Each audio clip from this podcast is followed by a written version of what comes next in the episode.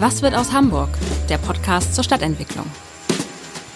Hallo, moin, moin und herzlich willkommen zu einer neuen Ausgabe unseres Stadtentwicklungspodcasts. Mein Name ist Matthias Iken und ich habe heute bei mir einen Hans Dampf in allen Altstadtgassen und Elbtower-Gegner bei mir. Sie werden ahnen, bei mir sitzt Frank Engelbrecht. Er ist Pastor an der Hauptkirche St. Katharinen und er wird uns heute verraten, warum er den Elbtower so kritisch sieht.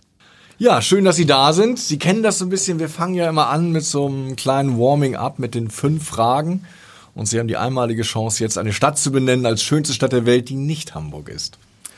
Ähm, also meine äh, Lieblingsstadt ist eigentlich Kopenhagen. Hat auch ein bisschen was zu tun, dass ich äh, halber Däne bin. Meine Mutter war Dänen. Ich habe eine ganze Zeit lang da gelebt, gearbeitet. Und mein Lieblingsstadtentwickler Jan Gehl kommt auch aus Kopenhagen. Was ist denn Ihr Lieblingsstadtteil? Ui, äh, mein Lieblingsstadtteil, ähm, ja, da, da muss ich ja ein bisschen pro Domo arbeiten. Das ist die Altstadt.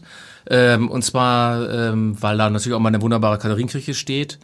Ähm, aber nicht, nicht nur, weil sie jetzt so wunderbar ist, sondern weil ich da schon länger lebe und weil ich finde, dass sie voller Potenziale steckt. Und wenn ich meinen heimlichen zweiten Lieblingsstadtteil neben, nennen darf, dann ist es tatsächlich ähm, ja, das Grindelviertel. Da habe ich mal ein Jahr lang gewohnt, als bei uns äh, im Pastorat unterm Dach Feuer gewesen ist. Da musste ich ausziehen, da haben wir mit, mit einer Familie in der Heinrich-Barth-Straße gewohnt. Ein herrlich verwinkeltes Quartier. Feuer unterm Dach kriegt eine ganz andere Bedeutung. Ihr Lieblingsplatz?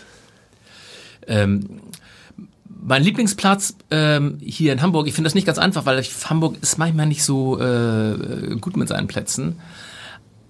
Aber darf ich das so sagen, mein Lieblingsplatz, wenn ich jetzt mal nicht so mal reinen städtischen Platz ausgehe, ist eigentlich der Ponton Entenwerder 1 in Rotenburgsort.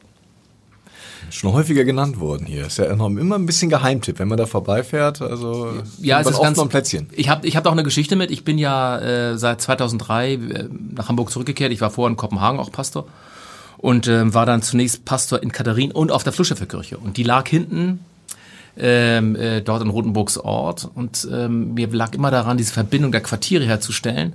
Und ich habe damals äh, kennengelernt die Familie Friese, die ja diesen Ponton äh, zusammengebracht hat. Und ähm, dann ist es uns gelungen, Karin von Weg zu gewinnen, da mal hinzuschippern. Sind wir mit einem kleinen Boot von Katharine aus darüber.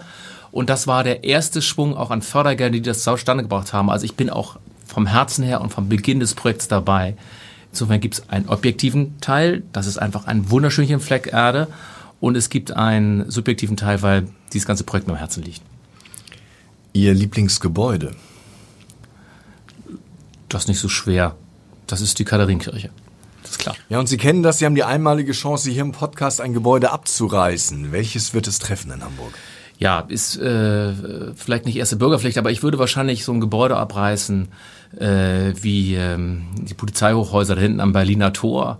Äh, die finde ich total nervig, wenn man auf der Kuhbrücke steht und das, die schöne Stadtkrone betrachtet. Also diese Verklotzung der, der, der Hamburger Stadtkrone, ähm, das nervt mich und vielleicht... Ich, ich sehe schon, Sie sind kein Freund von Hochhäusern, ja. da kommen wir gleich ja noch drauf, ja. weil es ja auch um den Elbtower geht, ja. aber Vielleicht erstmal die spannende Frage, wie kommt eigentlich ein Kirchenmann zur Stadtentwicklung? Mir fiel da so ein Song ein aus meiner christlichen Sozialisation, irgendwie Freunde, wir fangen an, komm, lasst uns bauen, die Stadt auf der Höhe, seht doch, die neue Stadt beginnt zu leuchten. Ist das so Ihr Lieblingslied?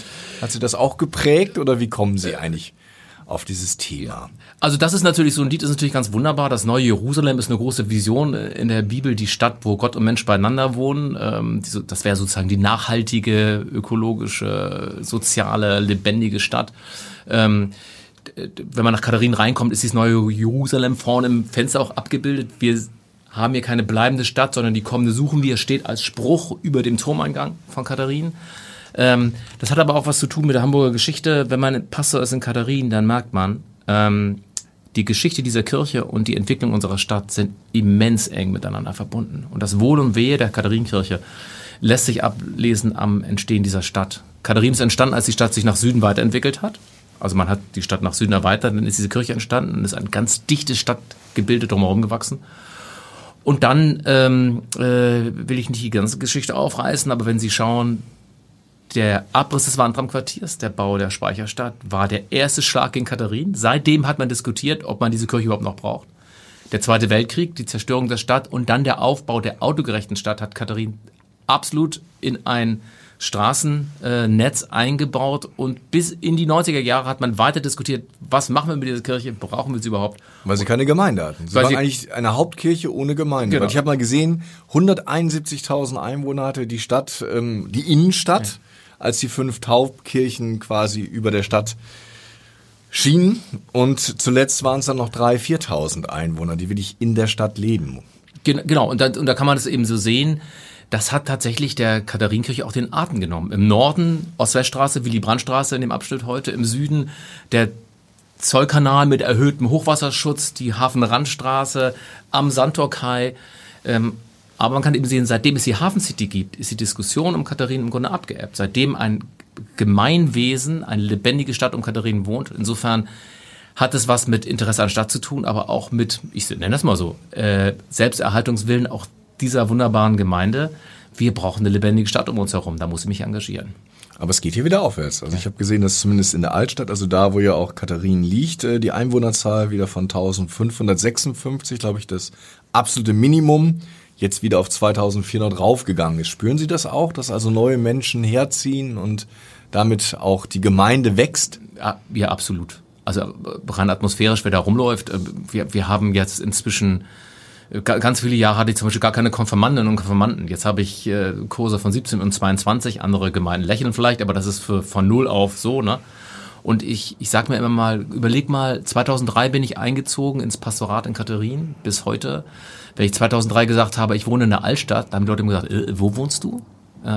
Und heute haben wir nördlich von Katharinen sind äh, Wohnungen entstanden im, auf dem Cremant. Demnächst entsteht was hinten, da wo die jetzt die Commerzbankgebäude standen. Die ganze Hafen City hatte inzwischen äh, fünf oder sechs Kitas, drei Schulen, drei Universitäten, Restaurants, Bars, wo vorher einfach nur Baustelle war.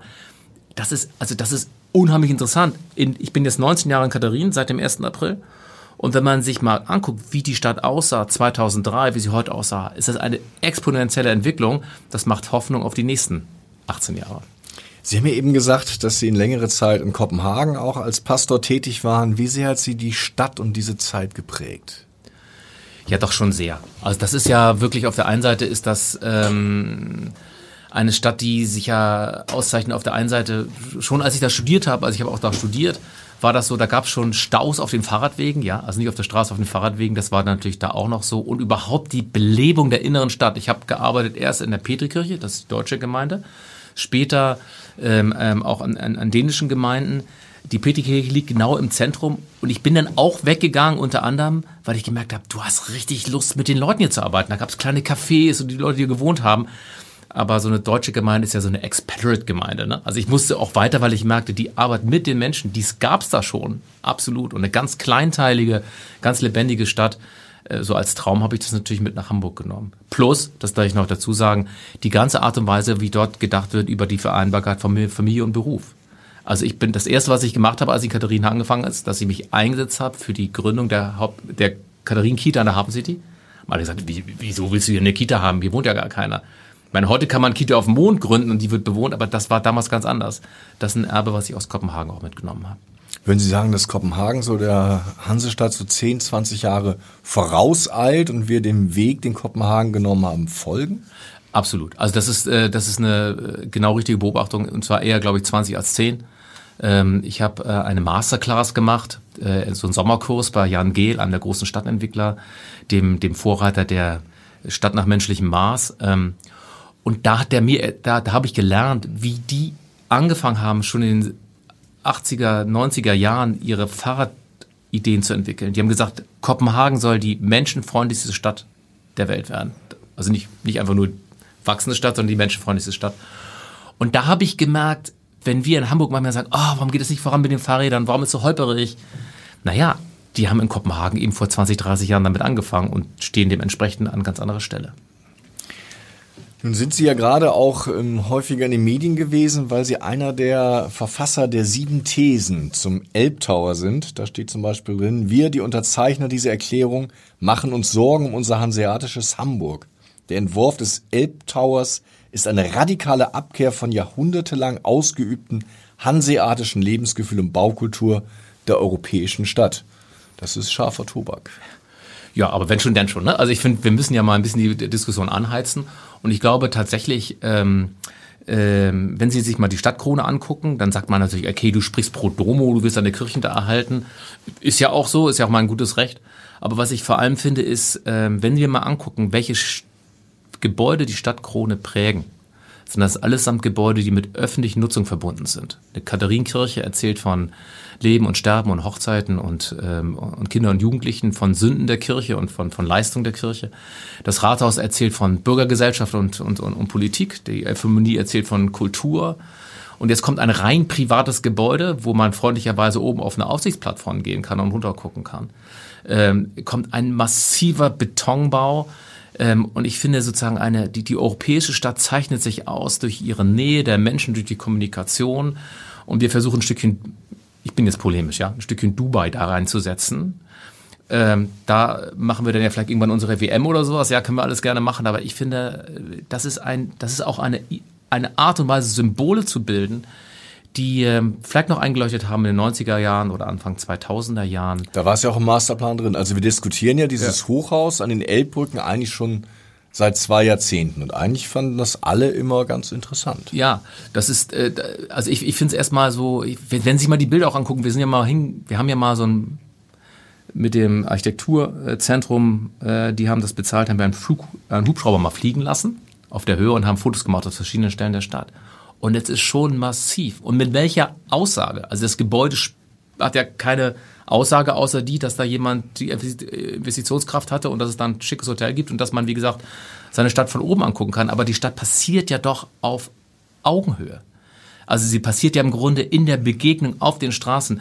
Äh, wir, wir brauchen im Grunde, wir merken ja auch politisch, wir brauchen doch wieder eine Bürgergesellschaft, wo die Leute sich treffen. Das ist übrigens der, das Argument für auch öffentlichen Transport, öffentliche Räume weil wir uns da begegnen und auch miteinander auseinandersetzen und nicht nur staunend irgendwie stehen und äh, was Architekten vollbringen können. Ich, ich, ich glaube tatsächlich auch ökologisch, das ist ein, ein Symbol von gestern und der Mut der Zeitenwende heißt, das auch mal neu denken zu wollen. Das Lustige ist ja, dass Hochhäuser bis vor wenigen Jahren als ökologisch galten, weil der Flächenverbrauch viel, viel geringer ist. Ja, aber das, ähm, ähm, wenn man mal schaut, ich glaube, dass bestimmte Blockrandbebauung, wie sie zum Beispiel ähm, äh, ja auch in der Gründerzeit statt hatten, ein un, eine unglaublich effektive Art und Weise ist auch äh, stattzubauen. Äh, Jan Gehl hat mal gesagt, im Grunde ähm, Häuser, die ähm, ab dem siebten, achten oder neunten Stockwerk müssten eigentlich eher der Flugsicherung zugeordnet werden als, als der Stadt da geht es auch nochmal um Kommunikation. Also wie sehen Menschen einander, wie können sie einander hören? Ähm, ich bin tatsächlich ähm, ähm, gerne für hohe Markierungen in der Stadt. mein Katharinenturm, der, der, ist ja nun noch nicht mal halb so groß, ne? der ist so 100, 1820 Meter hoch oder so. Aber auch damit einer der höchsten Kirchtürme der Welt. Also ja. vier der 16 höchsten Kirchtürme der Welt sind in Hamburg. Ja, also das ist ja, ist ja auch wunderbar, aber das ist da ja im Grunde auch, ähm, ähm, ich finde, es hat auch ein Zeichen, also da muss ich auch nochmal sagen, die Kirchtürme haben ja, sind ja auch ursprünglich mal so groß gebaut worden und auch ein bisschen zeigen, hier sind wir, wir können was. Aber heute ist es anders. Nach dem Zweiten Weltkrieg hat man diese Kirchtürme aufgebaut, aus meiner Sicht auch als Zeichen davon, dass er übrigens ja gerade wie sehr aktuell, so eine Zerstörung, die waren ja zerstört. Der Katharinenturm ist abgebrochen über der Uhr. Das war ein Stumpf, ja. Und dass man den wieder aufgebaut hat und dass die Katharinenleute sogar Grundstücke verkauft haben, sich richtig gestreckt haben. Die Landeskirche hat gesagt, brauchen wir nicht. Die Stadt hat gesagt, brauchen wir nicht, haben die alles sozusagen selber gemacht. War meiner Ansicht nach ein Zeichen dafür, wir wollen deutlich machen, sowas darf nie, nie, nie wieder passieren.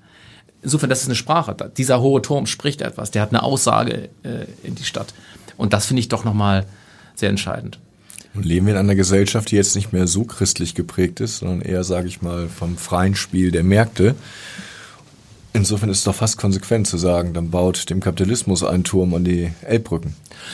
Ähm, ja, aber das ist ja, äh, da darf ich als Pastor auch gerne gegenhalten und kann sagen, also ich, wir müssen ja gar nicht gegen Wirtschaft sein oder bestimmte äh, Dinge, aber ich finde, wir merken doch, wie wir an verschiedenen Stellen mit den Systemen, die wir haben, wirklich an die Kante, äh, Kante kommen.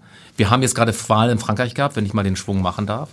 Und äh, Macron ist jetzt gerade nochmal gewählt worden. Aber wir merken einfach eine riesige Spaltung der Gesellschaft. Ja, also wie wollen wir das dann überwinden? Doch bestimmt nicht, indem wir Symbole des Kapitalismus bauen, sondern indem wir ganz auch wirklich mit dem Mut zur Kleinteiligkeit Bürger mit in die Verantwortung ziehen. Also sagen, ihr seid dabei, das ist eure Stadt, das ist euer Staat.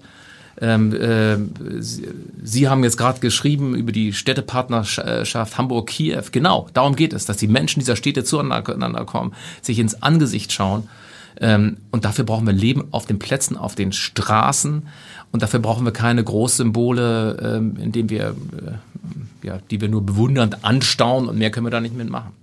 Wären Sie für ein Höhenlimit? Also wie hoch darf denn so ein Turm werden an den Elbbrücken? Oder sollte auch da quasi gar kein Hochhaus mehr entstehen, weil Hochhäuser von vorgestern sind? Ähm, ja, also wenn Sie mich fragen, ich, da gibt es ja sozusagen die Philosophie der Hochhäuser, ich glaube daran nicht. Also ich, ich glaube einfach nicht dran und ich glaube, wir müssen natürlich gucken, was wir mit unserem Flächenfraß machen und so, das ist schon richtig.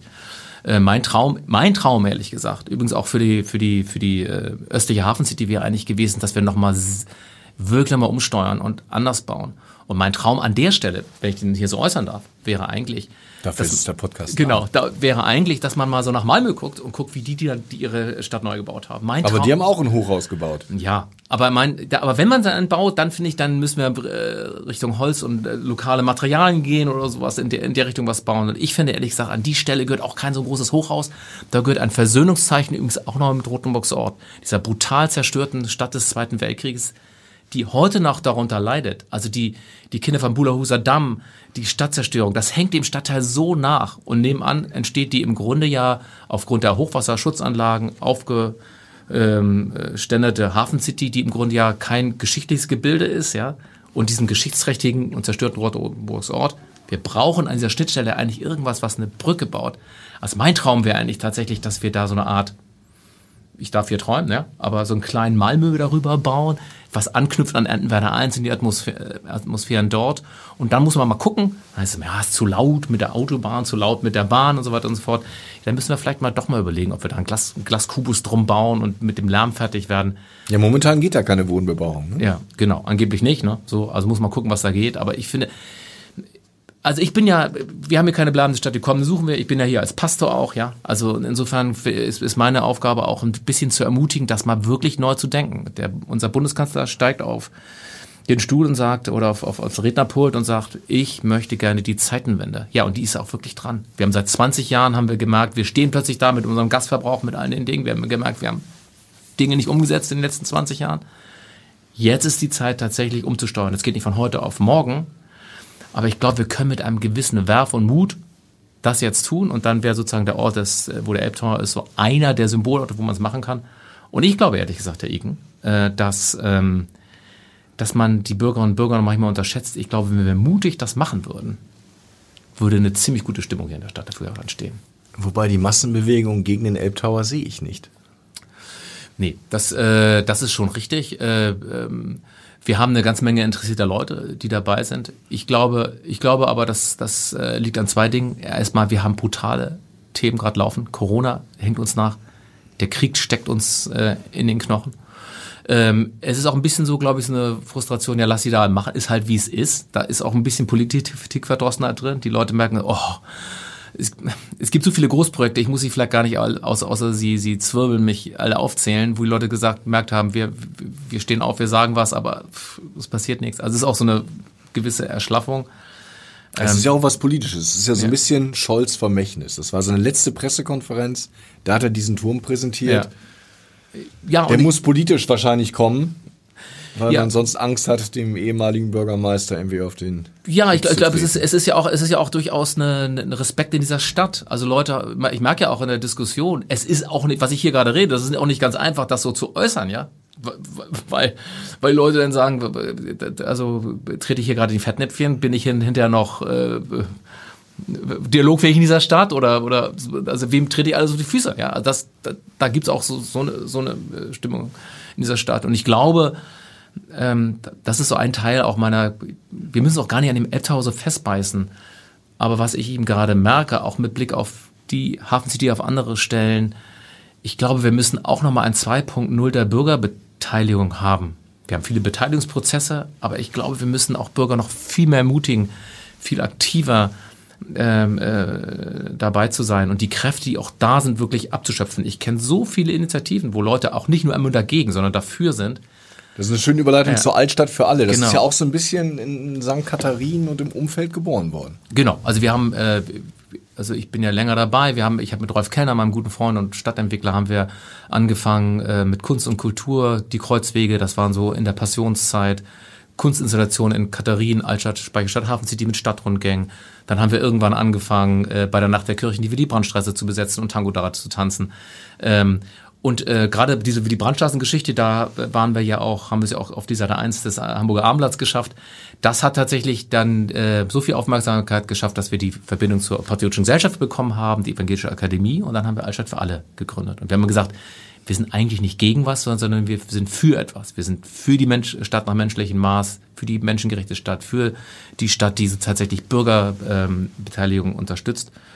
Und da werden wir dieses Jahr übrigens auch schauen, dass wir äh, diese Initiative, die ja eine lose Initiative ist, eine Trägerschaft, Patriotische Gesellschaft, ähm, Evangelische Akademie und den, die Bürger von ähm, äh, Bürgerinnen und Bürgern äh, von Hamburg entfesseln wir wollen es jetzt zu einem Verein machen und tatsächlich ein Stückchen mehr institutionalisieren. Und das ist tatsächlich um Katharin auch entstanden, wahrscheinlich, weil diese Kirche ja auch wirklich genau an der Schnittstelle steht zwischen der Hafen die entsteht, und der Innenstadt, die ja im massiven Umbruch gerade ist.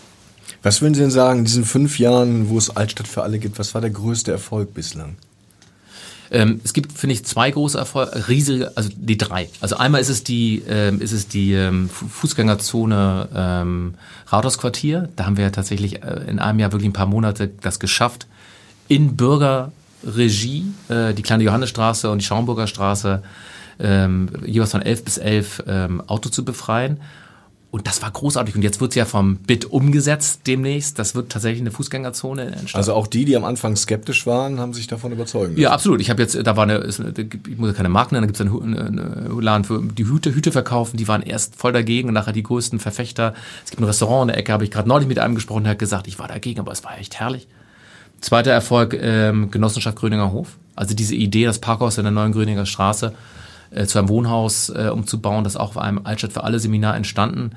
Äh, und da sind so tolle Leute jetzt und da sind wir echt, also es ist ein hartes Stück Arbeit, aber da ist, wir haben eine Genossenschaft gegründet und versuchen jetzt dieses Gebäude zu entwickeln. Ist ja auch nicht ganz einfach, ne? Jetzt auch gerade mit den Kürzungen, was äh, KfW-Kredite betrifft für energieeffizientes Bauen. Äh, da, das ist alles das ist alles total schwer natürlich, weil man auch merkt, dass natürlich auch die, das, wir sind ja auch keine Bestandsgenossenschaft. Es ist auch nicht so, dass wir jetzt, jetzt irgendwie 100.000 oder Millionen im Hintergrund haben, die wir einfach, also wir kriegen das hin. Das wird auch funktionieren. Aber das ist ein ganzes Stück auch richtige Knochenarbeit, das zu machen. Aber ich finde das trotzdem fantastisch, dass Bürgerinnen und Bürger sich aufgemacht haben, da das zu tun. Das ist der zweite Erfolg. Und der dritte, wenn ich ihn noch nennen darf, ist für mich unsere Altstadtküste. Also diese Idee unten am, am Hafenrand, im Grunde zwischen Oberhafen und Rödingsmarkt den Versuch zu machen, dieses bisschen vergessene Stück Stadt ähm, tatsächlich in Erinnerung zu rufen und Ideen zu entwickeln, in Zusammenarbeit gerne mit Behörden und Politik, aber ausgehend von Bürgergesellschaft, äh, äh, diese Stadt lebendig zu machen. Sie haben ja immer schon, also auch mit Altstadt für alle, mit der Patriotischen Gesellschaft, so Ideen präsentiert. Ich erinnere mich auch noch daran, die Idee quasi die Gleise zu überdecken ja, ja. am Hauptbahnhof. Ja.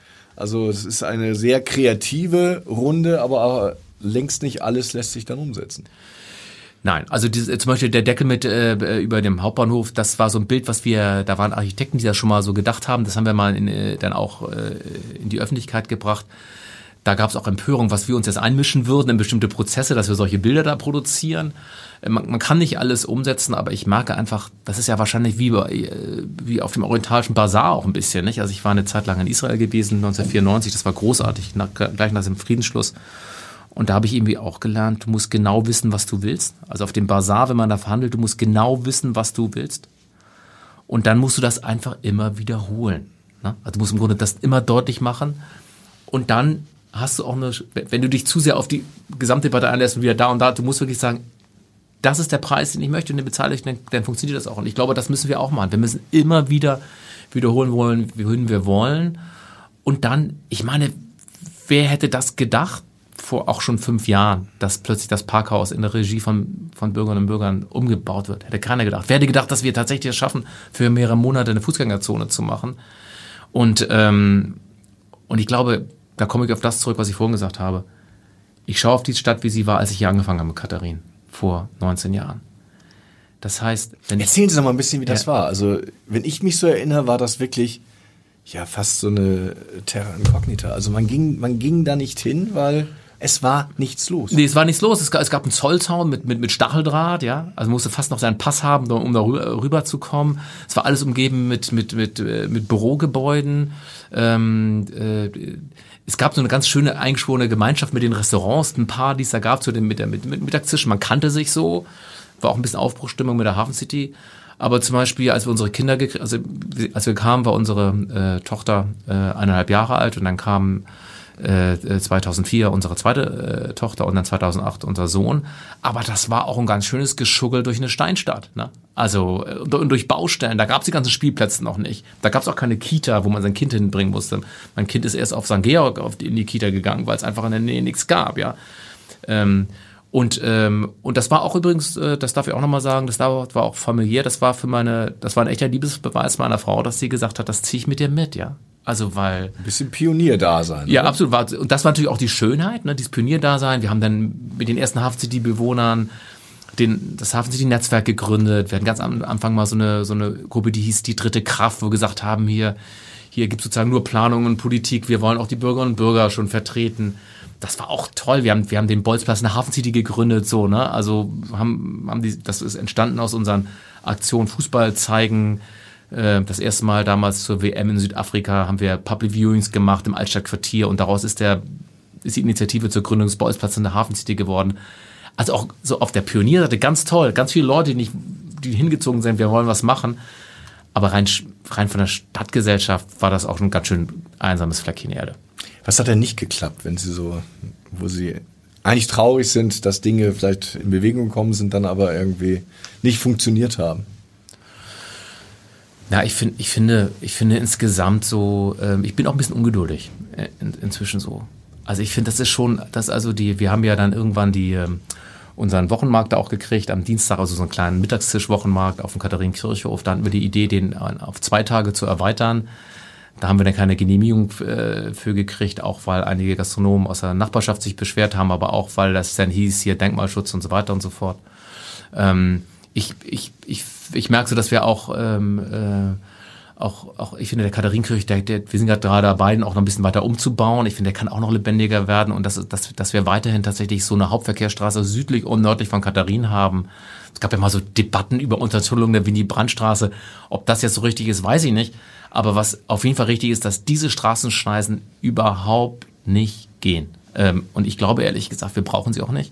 Und ich glaube, wir würden wir würden überrascht sein. Wir würden überrascht sein, wenn man zum Beispiel sich mal den Mut hätte, mal als Experiment ein Jahr und ein halbes Jahr lang die Willy Brandt-Straße einfach mal zweispurig zu machen. Ja. Und, dass wir, dass wir da immer, dass ich da immer noch bin. Meine Kinder sind groß geworden und wir, wir haben immer noch keinen grünen Kirchhof und wir haben immer noch diese Hauptverkehrsstraße und wenn ich auf dem Markt bin, mich unterhalte, muss ich immer noch die Leute anbrüllen, was so laut ist.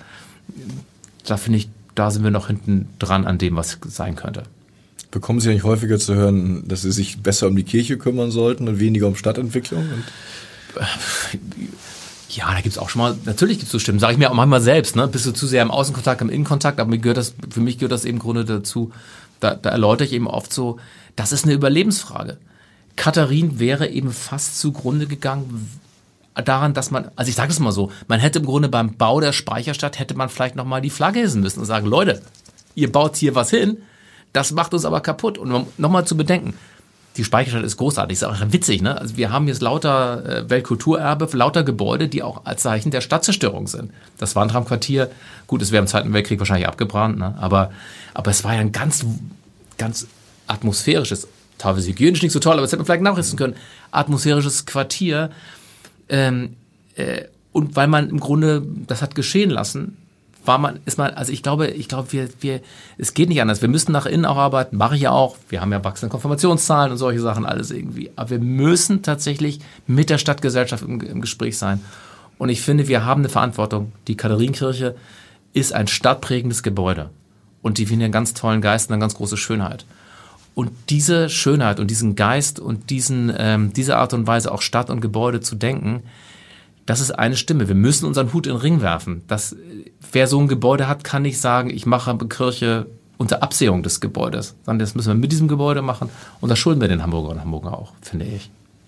Kommen wir zum Abschluss nochmal auf eine weitere Initiative, die auch äh, aus St. Katharinen und umzukommt. Das ist ja eine Bewegung, die Plätze, auf die Plätze zu gehen und Ja. gerade auch die Kirchplätze, also die Kirchhöfe neu zu gestalten. Direkt hier bei uns, bei der Redaktion um die Ecke, ist der Hopfenmarkt. Das ist nun wirklich ein Drama seit einigen Jahrzehnten. Also genau, diese, ich hätte ja vorhin schon gesagt, diese Plätze sind so, so wichtig, weil sie Orte der Begegnung sind, Orte der, der Zivil- und Bürgergesellschaft. Und dass der Hopfenmarkt, wie zerstört der, also wie unatmosphärisch ist, wie zerstört der ist, sowohl wie er jetzt gestaltet ist, als auch durch die große Straße nebenbei. Das müssen wir dringend ändern. Da wird ja auch einiges gedacht mit diesem historischen Fenster, gibt es so ein paar Initiativen. Aber es dauert, Es dauert. Ja, es, ist, es dauert Ewigkeiten. Äh, wir sind ja zum Beispiel die, äh, meine Kolleginnen und Kollegen, St. Petri, St. Jakobi sind ja auch dabei. Auch tolle Plätze, die unter Ja, absolut. sind. ge- Gehen Sie Ja. mal aus dem Turm von Jakobi rein, bang, stoßen Sie gegen Müllgeräte. Gehen Sie in, äh, f- gut, wenn Sie aus Petri kommen, rauskommen, steht da Prediger, ne? Das passt ja zur Kirche. äh, aber jetzt zum Beispiel der HVV hat da jetzt sozusagen in dieser Umbauzeit seine seine seine seine äh, Haltestelle ja umgelegt, aber dadurch ist jetzt plötzlich ist, das, ist, das, ist, ist, ist, ist die Kita in diesen äh, Busstrecken, anstatt dass man tatsächlich mal sagt, Mensch, der Petriplatz muss im Grunde den Brückenschlag zum Domplatz, das muss ein, eine Gesamtheit werden und der Hopfenmarkt, weil es ja auch bei Ihnen äh, in der Ecke ist, ich finde, wir müssten da so dringend etwas tun und da sage ich nochmal mal eines meiner jeweils früheren Lieblingsthemen, wir müssen etwas tun mit dieser Straße. Der- wird auch niemals funktionieren, wenn diese Straße in dem, in der brutalen Lautstärke und Emissionen da bleibt. Und wenn man, ähm, wenn man äh, durch das Katharinenquartier geht und man geht an der Hamburg Süd vorbei, das ist ganz interessant, das Katharinenquartier das ist so ganz still und dann geht man ums Hamburg Süd und dann ist ein tosender Lärm und man steht vor der Nikolai, dem Nikolaienmahnmal, gerade in unserer Zeit ja nochmal ein ganz wichtiges Zeugnis in dieser Stadt, als ein Erinnerungszeugnis an die Zerstörung des Krieges und dass es nicht sein darf. Wir erleben das gerade hier, hier in Europa. Aber ich kann nicht rüber. Also man müsste mindestens anfangen, an diesen und anderen Stellen weitere Überwege zu schaffen, den Verkehr ein bisschen zu verlangsamen, damit wir zueinander kommen können. Letzte Frage. Wir haben ja eben den Blick zurückgeworfen, fast 20 Jahre zurück. Wenn Sie jetzt mal 10 oder sogar 20 Jahre nach vorne schauen, was muss sich dann verändert haben? Sie haben ja schon ein paar Punkte angesprochen, die Ost-West-Straße, der Hopfenmarkt. Also wie stellen Sie sich das hier vor? Ja, also ich glaube, ähm, ich, wir dürfen ja Vision denken. Ich hätte ja vor, vor 19 Jahren auch nicht gedacht, wie es jetzt aussieht heute. Ähm, Ich finde, wir müssen tatsächlich Mobilität ganz anders denken, Mobilität viel kollektiver denken, öffentlich denken. Und zwar nicht, und zwar, weil wir zu viele Autos nicht gebrauchen können. Das funktioniert ökologisch nicht und das funktioniert von der Kommunikation nicht. Automobil kommt, steht für mich auch, ich fahre selber eins, aber das ist, hat auch was mit Autismus zu tun. Ich für mich, me, myself and I. Wir brauchen viel mehr Grün in der Stadt, Begrünung von Fassaden und Häusern. Der, der Gegensatz von, von, von, von Natur und Stadt, äh, finde ich, das ist ein, auch ein altes Paradigma. Urban heißt Stein. Nee, Quatsch, heißt im Grunde, äh, heißt Grün und, und, und, und Stadt zusammenzudenken. Wir müssen die Wasserflächen wieder gewinnen, auch bei hier um die Ecke, Nikolai-Quartier. Wir müssen an die Wasserflächen wieder ran. Ähm, und ich glaube, das ist unsere große Aufgabe in den nächsten 20 Jahre, dass wir eine Stadt kriegen. Ähm, vielleicht mag ich das mal so zusammenfassen, in der unsere Kinder sich fröhlich und frei bewegen können und wo sie nicht auf den Verkehr aufpassen müssen, sondern den Verkehr, den es dann noch gibt, auf die Kinder. Und wenn wir das schaffen in den nächsten 20 Jahren, dann haben wir tatsächlich auch eine Stadt umgebaut, wir brauchen ganz viel Umbau, umgebaut, die ähm, Bürgergesellschaft fördert und die auch ökologisch nachhaltig mit Blick auf den Klimawandel bestehen kann. Schaffen wir das? Wenn ich jetzt, wir schaffen das, das ist, ist ja eigentlich nicht mein Zitat. Doch, das, wir müssen das schaffen. Wir, wir müssen das einfach schaffen. Also ich glaube, dass äh, ich, ich, bin, ich bin manchmal bisschen verzagt, weil ich merke, oh, es ist so anstrengend, es sind so viele Regelungen und so weiter und so fort. Aber ich, ich würde sagen, wir, äh, wir schaffen das, weil wir es schaffen müssen. Und ich habe ja gerade die Kinder erwähnt, wir müssen das schaffen, um unserer Kinder und Enkel der kommenden Generation willen. Wir müssen denen eine andere Stadt hinterlassen. Und deshalb, vor 19 Jahren war ich in einer Steinwüste und bin aufgewacht heute äh, in, einer, ähm, in einer Stadt voller Universität und Kita und Restaurant. Die nächsten 20 Jahren ist die Aufgabe diese. Und ich finde, Sie fragen mich, ja, das schaffen wir. Und der Elbtower steht da auch? Nö. Der, der, der, Elbtower ist nicht entstanden, weil, weil, weil es auch nicht mehr genug Baumaterialien gibt und, ähm, und weil man in der Stadt gemerkt hat, ähm, wir brauchen einfach andere Symbole in dieser Stadt und deshalb ähm, haben wir gemeinschaftlich, ganz ohne Streit und ohne, dass irgendjemand zurücktreten müsste, haben wir umgesteuert. Ja, wir werden in zehn Jahren mal gucken, was aus diesen Prognosen geworden ist. Herr Engelbrecht, vielen Dank bis hierhin und schalten Sie gerne beim nächsten Mal wieder ein. Danke. Weitere Podcasts vom Hamburger Abendblatt finden Sie auf abendblatt.de slash podcast.